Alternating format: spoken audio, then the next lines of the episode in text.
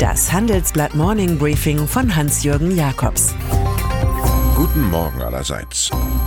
Heute ist Montag, der 18. Februar. Und das sind heute unsere Themen. Handelskrieg bleibt Handelskrieg. Huawei wird ausgesperrt. Brexit-Opfer Fly BMI. Die gefährlichste Form von Kommunikation ist Nicht-Kommunikation. Das war auch auf der Münchner Sicherheitskonferenz zu beobachten. Mit Ansage redeten Trump USA und Merkel Europa aneinander vorbei. Der Riss durch das transatlantische Bündnis, den Klassiker aller politischen Poesiealben, ist noch tiefer geworden. Von heute an muss Donald Trump, dessen Grüße in den bayerischen Hof mit langem Schweigen quittiert wurden, innerhalb von 90 Tagen über Strafzölle für Autos aus Europa entscheiden. Das Papier hierzu liefert das US-Handelsministerium. Demnach sei die nationale Sicherheit bedroht. Autos sind offenbar so etwas wie Waffen. Krieg bleibt Krieg und Handelskrieg bleibt Handelskrieg, sagt CDU-Außenpolitiker Norbert Röttgen im Handelsblatt. Wir hoffen, dass demnächst in den USA nicht auch deshalb der Notstand ausgerufen wird. Die China-Hysterie. In der Großen Koalition hat sie sich zur festen Gewissheit gewandelt, Huawei müsse gestoppt werden. Der Netzwerkausrüster aus Shenzhen, mit dem die Deutsche Telekom überhaupt keine Probleme hatte, soll de facto vom Aufbau des neuen Mobilfunkstandards 5G ausgeschlossen werden, beschreibt unser kleiner Report. Die britische Regierung kommt dagegen zum Schluss, die Risiken im Gebrauch von Huawei-Technologie seien beherrschbar. Das Urteil des National Cyber Security Center steht im starken Kontrast zu den Warnungen der Handelskriegsmacht USA, der wir Deutschen gehorsamst folgen. Von Immanuel Kant wissen wir, wer sich zum Wurm macht, kann nachher nicht klagen, dass er mit Füßen getreten wird. Mit dem Brexit ist es so wie mit den immer wiederkehrenden Bankraubalbträumen des Kommissars im gestrigen Tatort. Oder dem Wetteransager im US-Film Und täglich grüßt das Murmeltier. Wir alle lesen und lesen von Gesprächen britischer Politiker in Brüssel.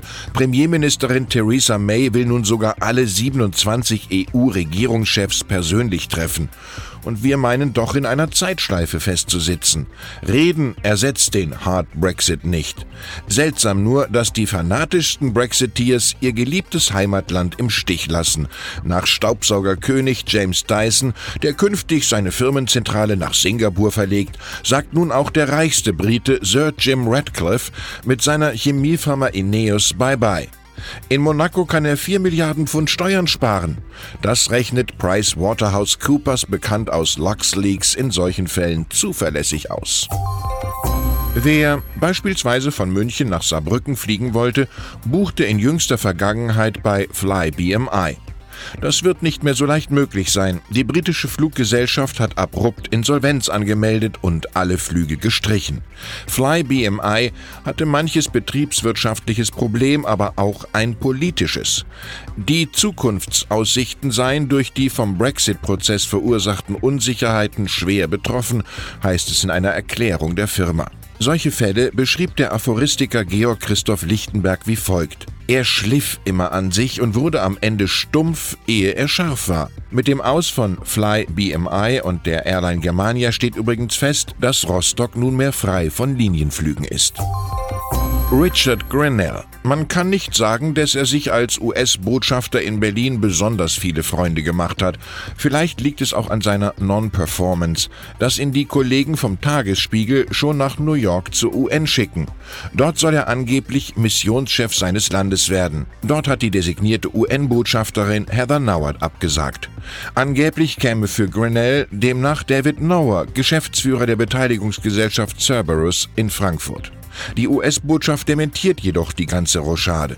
Wie auch immer, nicht zu dementieren ist, dass sich Grenell mit Drohungen und wüsten politischen Kampfparolen für Europas neue Rechte schon nach neun Monaten unmöglich gemacht hat. Wie kommt es dazu, dass ein Spitzenjurist von deutschen Staatsanwälten hofiert, von Schweizer Staatsanwälten aber attackiert wird? Dies beschreiben meine Kollegen Sönke Iversen und Volker Fotzmeier. Es geht um den Anwalt Eckhard Seid. Am 26. März wird er vom Züricher Bezirksgericht wegen Geheimnisverrat und Wirtschaftsspionage angeklagt. Seid hat in der Arbeit für seinen Mandanten, den Drogeriekönig Erwin Müller, entscheidend geholfen, den Cum-Ex-Steuerskandal in Deutschland aufzudecken. Jener märchenhaft windigen Konstruktion, bei der man Kapitalertragssteuer nur einmal zahlte und sie doch mehrmals erstattet bekam. Seid hatte in dieser Sache erstmals Strafanzeige erstattet.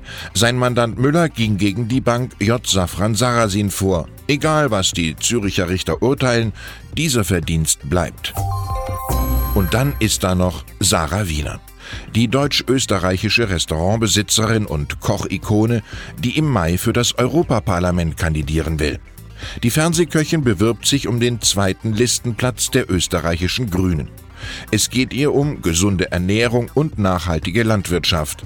Das sei ein Eckpfeiler unserer Existenz, sagt sie. Wiener ohne Schul- und Berufsabschluss ist ein Beispiel dafür, wie viel sich mit unternehmerischer Werf gestalten lässt. Darauf hoffen die zuletzt etwas gebeutelten Grünen in Wien.